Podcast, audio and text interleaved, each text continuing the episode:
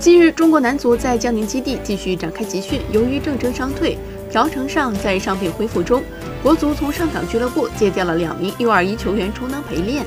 国足的训练也进入到技战术演练阶段。在训练之前，中国足协分管国字号球队的蔡勇专程赶到江宁，对国足进行了有关责任和荣誉内容的宣讲，并公布了新版国家男足纪律管理办法。对国脚们在训练、比赛期间方方面面的行为提出了明确的要求。